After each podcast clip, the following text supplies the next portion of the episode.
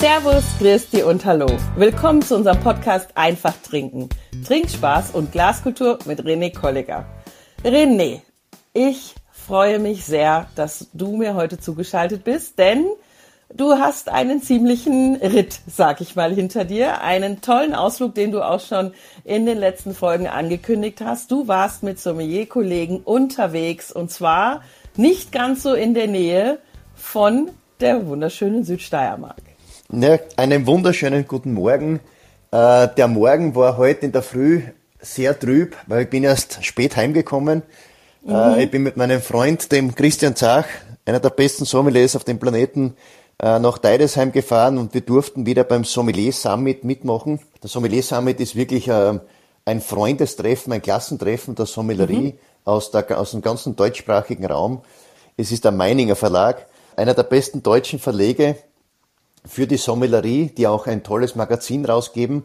Ähm, Sascha Speicher, der Initiator des Ganzen, hat wieder mal zum zehnten Mal inzwischen ähm, den Sommelier Summit durchgeführt. Und es war von hinten bis vorn ein, es waren perfekte drei Tage. Also, wenn jemand einmal was lernen will von einem Summit, Sascha Speicher ist da immer der, der die, die Latte irrsinnig hochlegt, weil da alles stimmt, von den Protagonisten über das Einschenken, über die Gläser, über die, die, die Themen waren so spannend heuer. Mhm. Es ist viel über Global Warming äh, geredet worden. Es ist viel über die Zukunft des Weines, der, der Champagne geredet worden.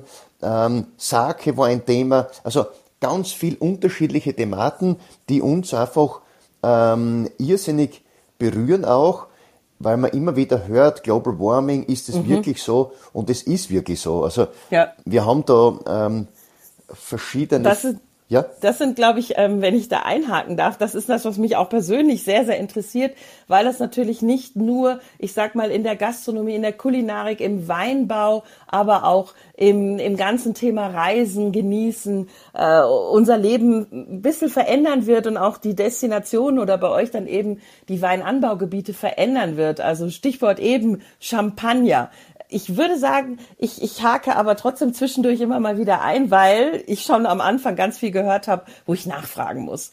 Und zwar fangen wir vorne an. Wie kommt man denn dann jetzt von der Südsteiermark in die Pfalz? Ihr wart in Deidesheim und das ist, wenn ich, wenn ich mich irgendwie so mit der Landkarte genauer beschäftige, das ist jetzt nicht so, dass ich glaube, da fährt man unheimlich bequem mit dem Zug, ähm, sondern ihr seid über Ecken geflogen oder mit dem Auto gefahren?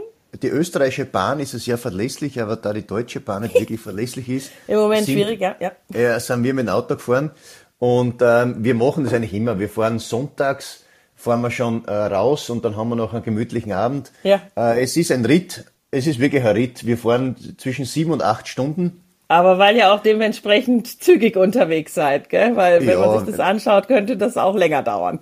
das Schöne an Deutschland ist einfach, dass man ein bisschen schneller fahren kann. Ähm, man muss aber immer ansagen, es ist eine große Ehre, wenn man bei, bei dem Summit dabei sein darf. Ähm, da ist kein Weg zu weit. Und da, da ist vollkommen wurscht. Und wenn das in, in Paris wäre, würde man nach Paris fliegen, ja. weil das einfach so, so ein hochklassiger Event ist. Und diese, die 8 Stunden Autofahrt, wir haben die größte Gaudi im Auto, und können einmal äh, die ganze Welt besprechen. Mhm. Und es ist richtig lustig. Ja. Also wenn das heißt, ihr wisst ist, dann irgendwann, wenn ich fragen darf, ihr wisst dann ein halbes Jahr vorher oder so, wo das ist, wann das ist und plant das dementsprechend. Und die machen das ja schlauerweise auch in einer Zeit, in der eure Betriebe eventuell Betriebsferien haben. Weil wenn du vom Herrn Zach sprichst, dann sprechen wir doch von der Weinbank in Ehrenhausen, oder? Da war ich nämlich schon mal. Absolut richtig. Ähm, eines der besten Restaurants in Österreich.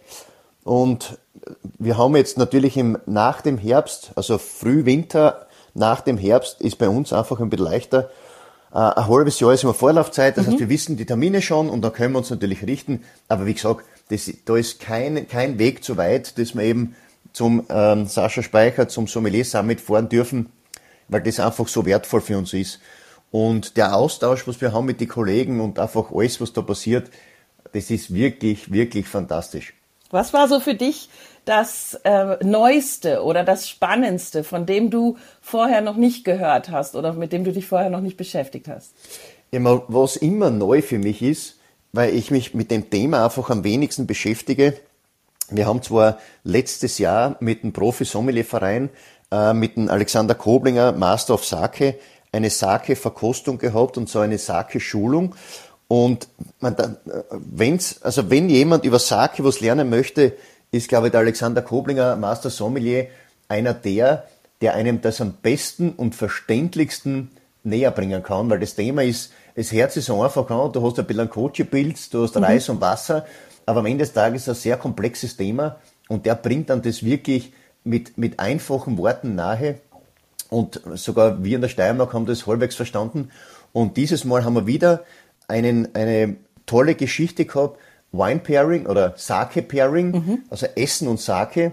Und da waren am Teller ähm, Sojasoßen, dann Olivenöl, verschiedene Käse und eben Schinken. Und dann wurden uns eben verschiedene Sakes eingeschenkt, äh, vom Süß über Trocken und mit viel Umami, mit wenig Umami. Und das war wirklich eine, eine sehr erleuchtende Erfahrung, dass wirklich Sake zu gewissen Gerichten viel besser passt als, als Wein oder, oder, oder andere Getränke. Mhm. Aber es ist für mich immer Wegen noch eine Umami Thematik, muss ich dann jetzt nachfragen, weil ja, es halt genau. einfach doch äh, ja komplexer ist oder ich bin ein großer Fan der asiatischen Küche und merke auch, je mehr da diese Themen wie wie Soja ähm, oder Sesamöl oder irgendwas, was wirklich Wumms hat, im Vordergrund steht, äh, desto weniger komme ich mit, ja, mit einem passenden Wein klar, weil es einfach, ja, er geht unter. Ähm, ja. Und das ist einfach schade. Äh, deswegen würdest du sagen, es, es gibt einfach regional bedingt natürlich auch doch passende Sachen und würdest dann vielleicht doch auch Sake mit aufnehmen? Weil ich meine, du hättest mal gesagt, Sake muss jetzt in der Südsteiermark nicht unbedingt auf die Karte. Ja, und ich bleibe auch, ich bleibe noch immer dabei, weil ich habe einen hohen Respekt von dieser Kultur. Mhm. Und ich finde es, ich finde es nicht okay, wenn jemand dann ähm, das nur halbherzig behandelt, weil er cool sein will. Ja. Und ich, ich, ich, für mich suche ich dann lieber was, wo ich mich wohler fühle. Und ich fühle mich halt wohler mit Getränken, die halt ähm, mit, die halt kenne und die halt wertschätze auch. Und ich schätze Sake so viel, dass ich mir gar nicht traue, das Getränk auszuschenken, weil ich Angst habe, dass ich irgendwas falsch mache. Und äh, das ist dann wirklich kulturübergreifend für mich ein, ein, ein totaler Wahnsinn, wenn ich da nur ein Halbwissen habe und mich nicht wirklich dann beschäftigt damit. Verstehe ich. Und du hast ja aber auch das, du hast ja auch ja. den Vorteil, dass du jetzt nicht unbedingt in einer Fusion-Küche äh, dazu angehalten bist, das passende Getränk dazu, dazu, zu haben, weil ihr ja eine sehr, sehr tolle, sehr filigrane, aber eben auch schon klassische, mit modernen Elementen angehauchte Küche habt und jetzt nicht wie viele auf den, ich sag mal, äh, Jutsu und sonstigen äh, äh Ponzo und was es da alles gibt, Trend mit aufspringt. Also Japan ist zwar im Trend, aber nicht in jeder Küche. Und deswegen musst du ja auch nicht unbedingt Sake haben, oder? Na, ich bin ja ganz ehrlich, wenn sich ein Koch mit dem Thema beschäftigt, dann beschäftigt er sich damit und hat ja ähm, eine, eine Ahnung, was er tut mit seinen ganzen Soßen. Und viele machen ja diese Soßen schon selber und alles. Und das Gleiche, wenn einer Sake, man, da gibt's ja tolle Ausbildungen, den Sake Sommelier, mhm. sogar den Master of Sake. Und wenn man eine Ausbildung macht oder wenn man sich wirklich beschäftigt mit dem Thema, dann finde ich es auch legitim, wenn man es aus, wenn man es ausschenkt. Mhm. Aber nur, so wie ich, ich, ich mag es halbherzig. Also ich bin immer, äh, ich bin begeistert, wenn ich solche ähm, Veranstaltungen mitmachen darf. Ich bin auch begeistert, wenn ich ab und zu einen Sake zum Kosten kriege. Aber wie gesagt, es berührt mich dann weniger und deswegen nehme ich es dann auch nicht so wahr, wie es eben die Profis machen, die sich mit Sake beschäftigen. Nur eins bin ich halt draufgekommen, wenn jemand ein Säureproblem hat, Sake hat halt wenig bis keine Säure ah. und es ist dann eben von der Säure her sehr bekömmlich. Das Einzige, was halt ist, es hat ein bisschen mehr Alkohol, das heißt, man wird halt ja nicht einen Liter Sake trinken können, vielleicht schon, aber dann wirst du ein Problem kriegen. Ja, ist es da, jetzt muss ich wirklich fragen, wir dürfen ja hier auch wirklich für die absoluten Newbies oder auch eben für die Nicht-Gelernten, so wie mich, immer mal wieder was aufdecken. Ist Sake jetzt Wein oder Schnaps? Äh, Sake ist gar nichts von den beiden. Sake ist, wenn man so will, wie eine Brauart von Bier. Also Sa ja. Sake ah. ist was Gebrautes. Und mhm. da wird, man muss ja immer natürlich aus dem Reis äh, irgendwie Zucker dann rausbringen, weil ohne Zucker kann man nichts fermentieren. Und das ist mhm. dann Reis, Wasser, dann gibt es eben diesen Pilz, den Kochi-Pilz. Und mit dem wird das Ganze dann eben, wenn man so will, angegoren. Und ähm, deswegen ist die, das Thema Brauen, das, das heißt, die heißen ja, äh, das sind ja Brauereien, die Sake machen und keine, keine Weingüter oder irgendwas. Und die Grundaussage ist dann einfach, dass, was mir immer auch, was mir fast klar war, es gibt halt diese Polierarten, also je, je mehr wegpoliert wird, desto reiner ist eben der Reis und desto besser mhm. ist es auch. Dann ist auch das Wasser ganz wichtig, weil es klar, mhm. wenn du nur Wasser, eben Reis und den Kochi-Pilz hast, dann müssen die Produkte einfach unglaublich cool sein. Oder ja. das muss, das ist Qualität pur. Und deswegen hat da jede Brauerei dann ihr eigenes Wasser und, und da gibt es verschiedene Reisorten, die eben dann wichtig sind und dann gibt es ja alles, was halt, also Qualität pur und dann, was, was ich jetzt verstanden habe, ist einfach, dass dann der Braumeister einer der wichtigsten Menschen ist. Weil der Braumeister, mhm. der bringt dann einfach den Geschmack oder die Qualität mit. Aber das ist ja wie überall, wenn der, wenn der Winzer nicht versteht, wo er herkommt, wird er auch nichts Gescheites rausbringen. Und da ist eben der Braumeister der, der die richtigen Schräubchen dreht, damit eben dieser Sake einfach richtig gut wird. Okay. Also das heißt, ihr habt euch mit einem Getränk beschäftigt, was jetzt, ich sag mal, ähm, peripher zu dem Thema Wein und Sommelier und so weiter dazugeordnet werden kann. Es könnten sich aber auch genauso gut Braumeister äh, da bei ihrem bei ihrer Convention damit beschäftigen. Was war denn bei Wein ein Trend, der entweder weil er aus der Food-Szene kommt oder vielleicht auch aus dem Social-Media-Bereich oder oder oder eben wegen Global Warming. Was ist ein Trend, der der noch weinspezifisch neu war? Ähm, der Trend ist, also wir haben ähm, viel über Herkünfte gesprochen mhm. und das Thema Herkunft, das merkst du halt immer mehr, das ist das Nonplusultra. Weil wir haben zum Beispiel ähm, zwei Weingüter gehabt, das Weingut Franz Keller und das Weingut Salwey vom Kaiserstuhl. Und wir durften da das, die zwei Grand Cru-Rieden, Kirchberg und Schlossberg, mhm. immer nebeneinander verkosten. Und du hast schon gemerkt, es, die Herkünfte haben eine gewisse Grundstruktur, Ähnlichkeit, aber natürlich hat dann der Winzer einen gewissen, der hat immer den, den meisten Einfluss natürlich, und du hast natürlich die Herkünfte Salbei und Keller kosten können, aber mhm. trotzdem haben die Rieden eine gewisse, einen roten Faden, der sich ein bisschen durchzogen hat. Und da merkst du einfach, egal wer, wer sich mit großen Weine beschäftigt, die Herkunft ist halt das Wichtigste. Nur, wir haben dann über Herkunft gesprochen, eben das Thema Klimaerwärmung. Und es wird halt immer ähm, mehr nachgedacht über Weingartenarbeiten, das heißt Laubarbeiten, mhm. Das Thema biologischer Weinbau. Ich habe den Satz wirklich von sehr vielen gehört jetzt inzwischen, dass es ein Muss ist, inzwischen biologisch zu arbeiten. Ob du jetzt zertifiziert bist, zwanghaft, ist jetzt viele fühlen sich halt nicht wohl mit dem Thema Zertifizierung, aber mhm. es wird nicht ausbleiben, dass man einfach biologisch arbeiten muss und auch, und das war das irrsinnig Spannendste an der ganzen Geschichte, der Abschluss war ein Bordeaux-Workshop und, und sogar Bordeaux hat inzwischen erkannt, die ja eine lange Zeit nicht wirklich auf das Thema Bio erpicht waren, aber da, da tut sich so viel. Und ich finde es so, so spannend einfach, dass eben Nachhaltigkeit und das Thema Herkunft mit biologischem Weinbau, das heißt Leben im Weingarten, mhm. die Leute kapieren es. Wir haben nur einen Planeten und wenn wir den immer nur ausnehmen, dann wird nichts, dann wird nicht mehr was Gescheites rauskommen. Ja. Aber da sieht man ja eben wieder, was wir auch schon häufiger besprochen haben. Früher hat man einfach, ich sag mal, geerntet und hat auch immer eine gewisse Quantität bekommen. Jetzt geht es immer mehr um Qualität, aber eben auch um das Thema bitte noch nachhaltig auch für die nachkommenden Generationen, bitte gesunde Erde und gesunde Produkte. Das bedeutet, wie du sagst, Leben im Weinberg und das sind, ja, das sind Insekten, das sind Tierchen, das sind Bienen, das ist äh, viel Grün, viel äh, Wuselei in der Erde. Und das ist im Grunde genommen ja eine sehr, sehr, sehr, sehr schöne Entwicklung, dass man äh, ja den ganzen Weinberg jetzt liebt und schätzt und sich damit mehr beschäftigt und dadurch hoffentlich auch noch in den zukünftigen Generationen tolle Weine ernten kann.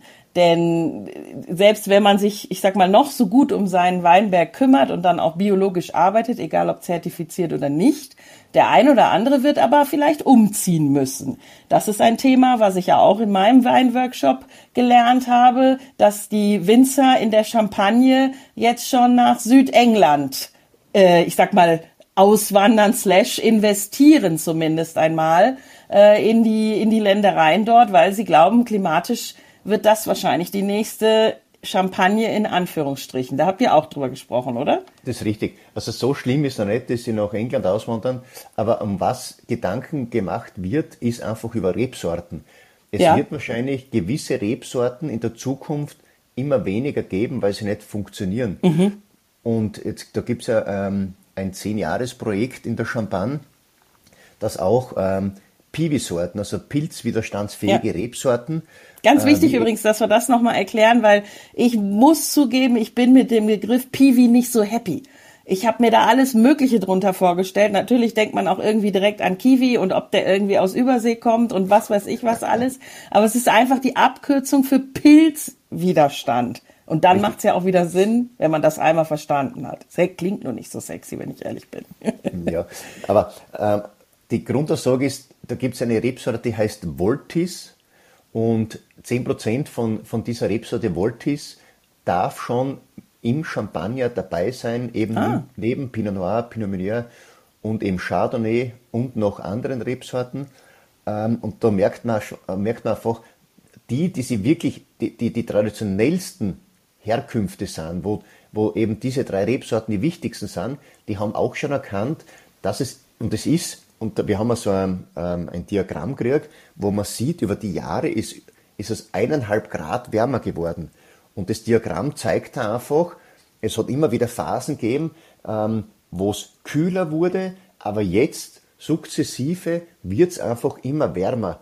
Und wenn der Chardonnay einfach äh, zu unspannend wird, das heißt, wenn er keine Säure mehr hat, wenn er äh, mhm. zu schnell reif wird, wenn er nicht physiologisch gescheit reif ist, dann machen sie dir halt Gedanken drüber, ob die Rebsorte noch passt in diese Region. Natürlich müssen sie, auch, müssen sie auch mit Blattmanagement, mit Weingartenmanagement umdenken und also alles, alles sich hinterfragen.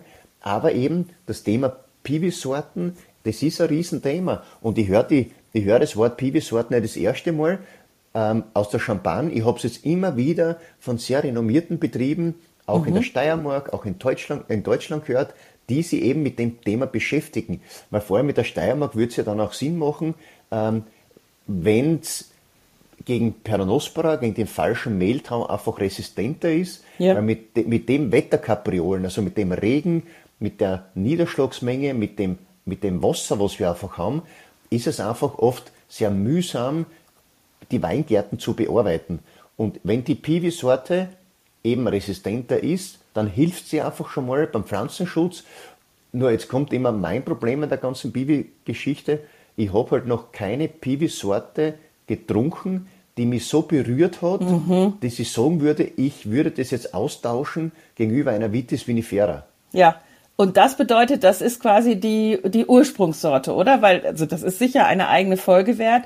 Die Piwi-Sorte ist, ist das etwas ganz Neues oder ist das dann die gekreuzte, die irgendwo ich kenne mich nicht aus, aber die halt irgendwo, ich sag mal, ähm, mehr oder weniger im, im Labor oder am Weinberg aus zwei verschiedenen Trauben äh, gemacht wurde, die pilzresistenter ist? Oder wo kommt die her? Das sind natürliche Kreuzungen. Da gibt es die Vitis lambrusca und eigentlich also kommt das Ganze aus Amerika auch, mhm. wie, wie halt einiges immer. Und es geht eben, ähm, dass eben der Mehltau oder, oder verschiedene ähm, ja, Pilzkrankheiten mhm. nicht so an, nicht so, die, die, Traube eben nicht so angreifen, wie eben unsere, wenn man so will, äh, Edelrebsorten, die Vitis vinifera Sorten. Und das wurde gezüchtet, mhm. aber das sind eben äh, viele natürliche Kreuzungen oder eben Mutationen, die eben entstanden sind. Und das Thema Piwi wird, also wir werden die Wörter immer mehr hören. Mhm. Und äh, ich glaube, mit dem können wir uns zum Beschäftigen anfangen und immer wieder auch kosten. Ob wir es für gut empfinden oder nicht, ja, das, das muss ja jeder für sich selber entscheiden. Aber am Ende des Tages ähm, wird das bei sehr vielen Betrieben keine Zukunft werden. aber es wird immer mehr eingebaut werden, vor allem Eine für, Ergänzung. als Ergänzung, vor allem für Fruchtsäfte. Also ich habe schon gehört, dass, dass man eben so äh, für, für Saft sich dann immer diese Mühe machen will, ähm, dass man eben so viel Pflanzenschutz für den Fruchtsaft verwenden will, dass man eben aus diesen Piwi-Sorten Fruchtsäfte macht oder eben wie die Champagne das eh schon macht, dass sie eben Champagner damit versetzen. Ja, und da gibt's da gibt's sehr viele Projekte, die eben mit den Piwi-Sorten gemacht werden oder auch solo, wie auch immer. Okay. Darf ich noch fragen, wie würde denn jetzt der Franzose oder wie sagen denn die Nachbarn dann dazu? Weil äh, ist es ähm, ist es international Piwi? Piwi, ich bin ehrlich, äh, wie der Franzose zu Piwi sagt, ich weiß es noch nicht. Also wir haben das immer kann ja eigentlich nicht, wenn wir das benutzt haben für pilzwiderstandsfähig oder Genau. so. Ähm, müsste ich mal verstehen, wie ich das dann rausfinde, ob ich jetzt äh, wirklich aus Frankreich oder wo auch immer, ob ich da solche Trauben drin habe. Aber die haben ja dann auch eigene Namen. Also jede, jede Traube für sich bekommt ja einen eigenen Namen. Nur man lernt dann, äh, dass es eine Piwi-Sorte ist. Und du Genau. hast uns ja auch schon in einigen Podcast-Folgen erklärt, wir müssen unseren Gaumen schulen. Das heißt, es dauert dann ja auch wieder ein paar Jahre, wie du gesagt hast, bis man vielleicht dann doch die Leidenschaft, so diese emotionale äh, Verbundenheit zu einer Traube oder zu dem Geschmack dieser Piwi-Traube neu entwickelt. Weil im Moment äh, ist es für uns dann ja erstmal wieder neu, richtig? Das ist ganz richtig. Ich habe es eine Zeit lang wirklich ähm, ignoriert, weil es eben, weil ich noch nie, also ja, ich hab wirklich noch nie einen, eine Piwi-Sorte oder einen Wein von Piwi-Sorten getrunken, der mich halt wirklich berührt hat. Aber ich muss mich auch immer mehr beschäftigen damit, weil es, es ist, es wird nicht die Zukunft werden. Also wir werden jetzt nicht alles ausreißen müssen und, und alles nur Piwi-Sorten äh, pflanzen. Also so weit sind wir nicht. Und wir müssen auch nicht an jeden Weißwein ausreißen und Rotwein pflanzen, weil wir die nächsten äh, Jahre 10 Grad mehr, mehr Temperatur kriegen.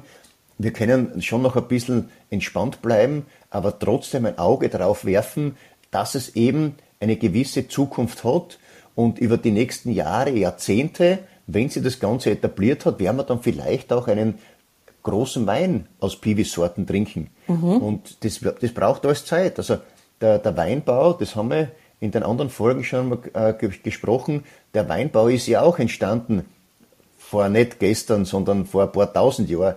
Und wir haben auch das, was wir jetzt wissen und, und können, erlernen müssen. Und du musst halt mit diesen Sorten anders umgehen, du musst vielleicht anders vinifizieren, aber wie gesagt, wir haben nur eine Chance jedes Jahr und deswegen müssen wir lernen.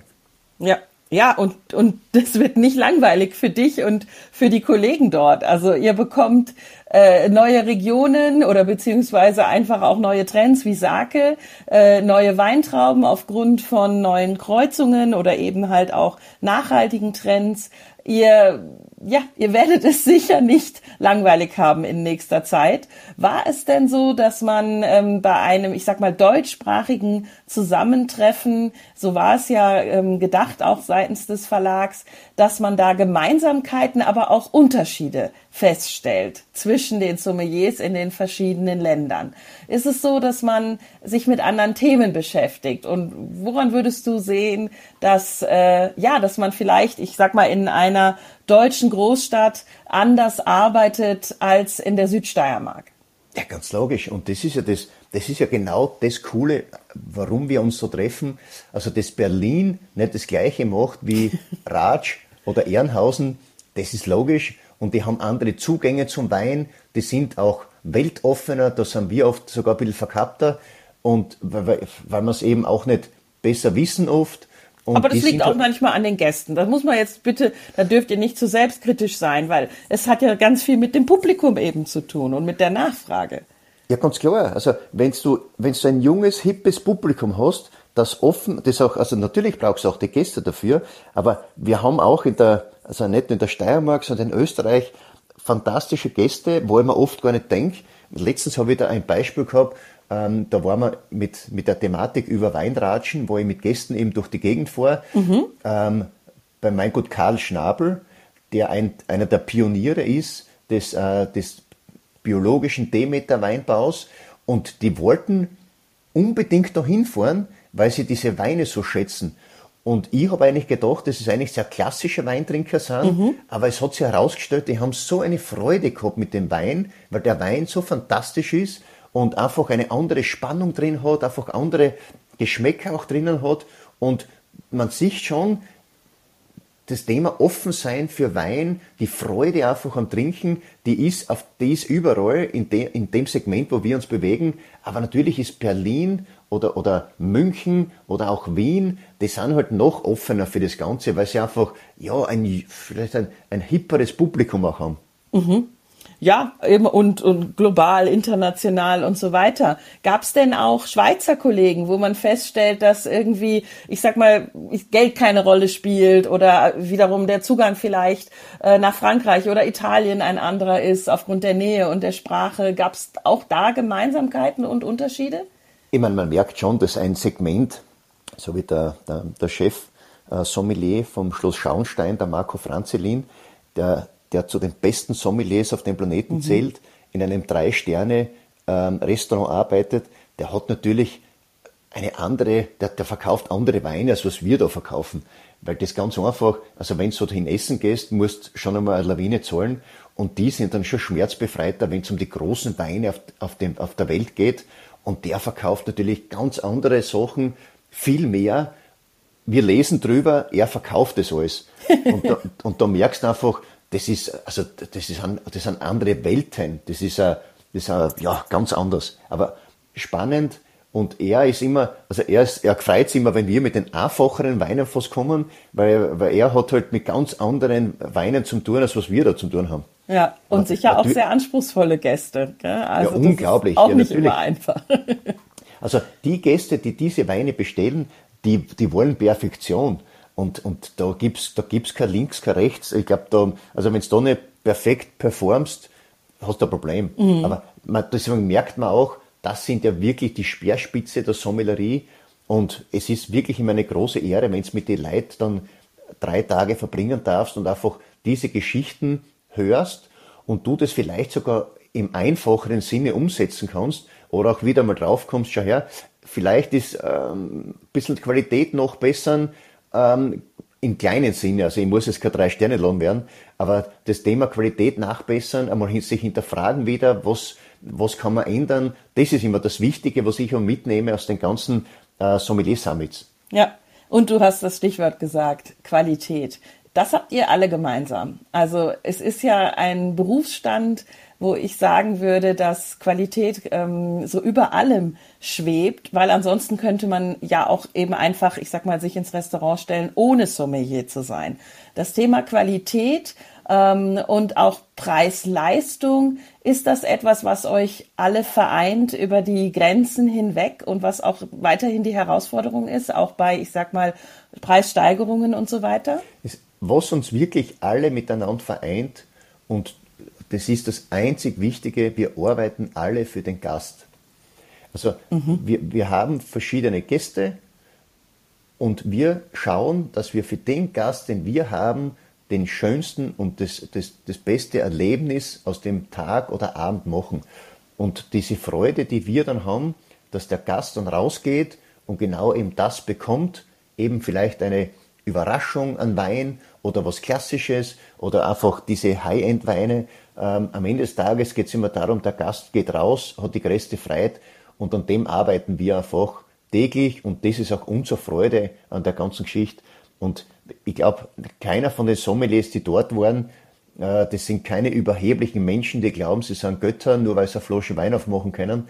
Das sind alles, das sind alles wirklich Gastgeber, die eine irrsinnige Freude an dem Beruf haben. Ja, ach schön. Und auch behalten. Also ich glaube, dass ihr den, den Vorteil habt, dass ihr eure Freude am Beruf behalten könnt, weil es eben immer wieder was Neues gibt. Es wird nicht langweilig, aber weil ihr auch Feedback bekommt. Ihr bekommt positives Feedback von euren Gästen, wenn eben alles das eingetreten ist, was du gerade gesagt hast, nämlich dass sie eine Freude haben an dem Wein, den ihr ausgewählt habt. Ihr seid nicht in einem Beruf, in dem ihr nie die Reaktion eurer Gäste oder eurer Kunden erlebt, sondern ihr seht es ja eigentlich in ihren Augen. Also mir sagt man immer, man sieht mir eigentlich im Gesicht an, ob mir jetzt der Wein schmeckt oder nicht.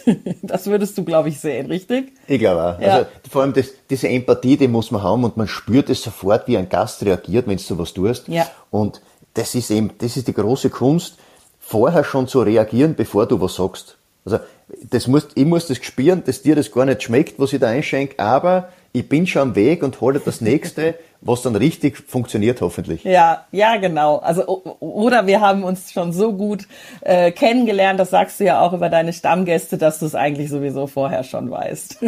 da bin ich ganz ehrlich, das ist immer das schönste Arbeiten, weil da brauche ich wirklich nur nur mal bringen und einschenken und zu 99 Prozent funktioniert's. Ah, schön. Was hat denn bei dir besonders funktioniert? Weil wir haben ja unsere Kategorien und unsere Standards in den Folgen und heute in der ersten Folge der Woche möchte ich da natürlich wissen, was hat dir dann jetzt vielleicht in oder aus der Pfalz denn am besten gemundet? Für mich die, also es waren alle Workshops, egal ob neues Bordeaux oder äh, Champagne, das war alles fantastisch. Was mich aber wirklich beeindruckt hat, das waren zwei Themen. Einmal Elsass, mhm. eine Renaissance mit großen Rieslingen, weil das Thema, das ist, Elsass ist so up to date, die machen schlanke, elegante Weine, die einen Ausdruck haben, die Herkunft haben, die wirklich unglaublich sind. Also wir, wir, wir waren so alle miteinander so begeistert mhm. von den Weinen, was wir gekriegt haben, von Zint Humprecht und Albert Mann. Und das, die arbeiten so zeitgemäß. Und ich, hab schon die, ich, ich freue mich schon irrsinnig, weil die Weinkarte wird jetzt bestückt werden mit noch mehr Elsass, weil das einfach so richtig Spaß zum Trinken macht. Und was mir am meisten gefallen hat, das Thema Blaufränkisch. Ja. Ähm, es gab ein Thema Leiterberg und man hat einfach gesehen, für mich ist der Leiterberg mit dem Südburgenland und das ganze Burgenland an sich, das ist, das ist so spannend. Und Blaufränkisch ist für mich eine der großen Rebsorten auf dem Planeten.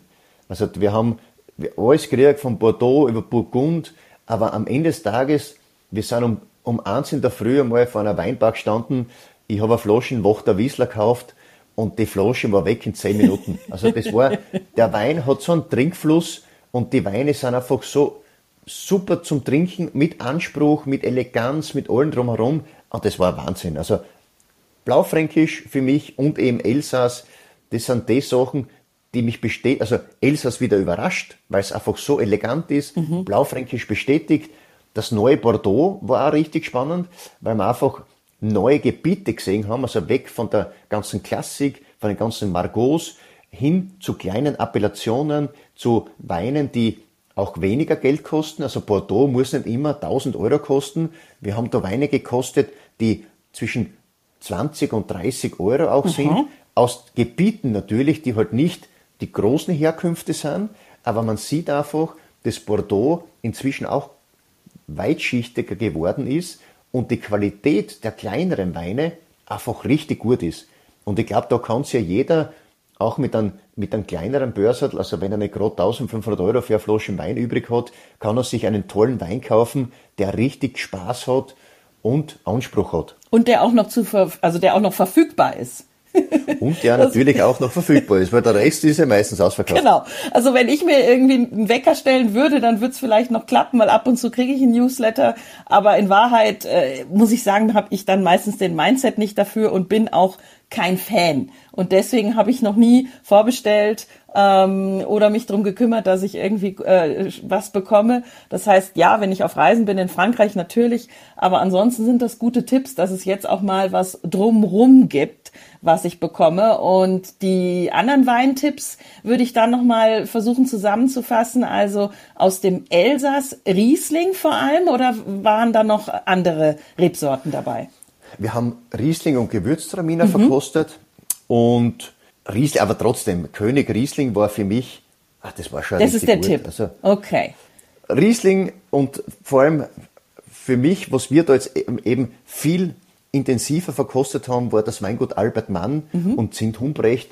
Und die, also wenn man die zwei Winzer jetzt am Schirm hat, dann hat man mit, mit Elsass schon sehr viel gewonnen, weil die einfach so up to date sind, elegant, schlank, super Säure, Trinkfluss ohne Ende, aber auch Grip und Herkunft. Also wirklich perfekt. Ja, perfekt. Für Weihnachten Hut dann auch sagen, weil da machen wir ja auch noch eine Folge zu. Der eine oder andere, also ich habe hier jetzt schon mal gerade direkt an meinen Schwager gedacht, würde sich genau über so einen Wein nämlich dann sehr freuen. Und ja, Blaufränkisch und dann auch noch Leiterberg, also eine eine göttliche Kombination, kann man fast sagen. Der Berg ist nicht ganz so einfach. Ich habe ihn dieses Jahr zum ersten Mal besucht. Ich musste ihn einmal, ja, wie du auch sagst, ich musste einmal im Weinberg stehen, um ihn zu verstehen, warum der auch so wichtig ist in Österreich und äh, habe jetzt auch Weine zu Hause. Da sprechen wir dann nochmal in einer Folge drüber. Also vielen, vielen Dank. Ich habe viel gelernt und schon mal ein bisschen was auf die Weihnachtseinkaufsliste geschrieben und kann wieder nur sagen, Hauptsache einfach trinken stay hydrated und denkt an die Elektrolyte. Vielen Dank für diese tolle Folge und fürs Zuhören. Alles Liebe. Danke, Papa. Ciao.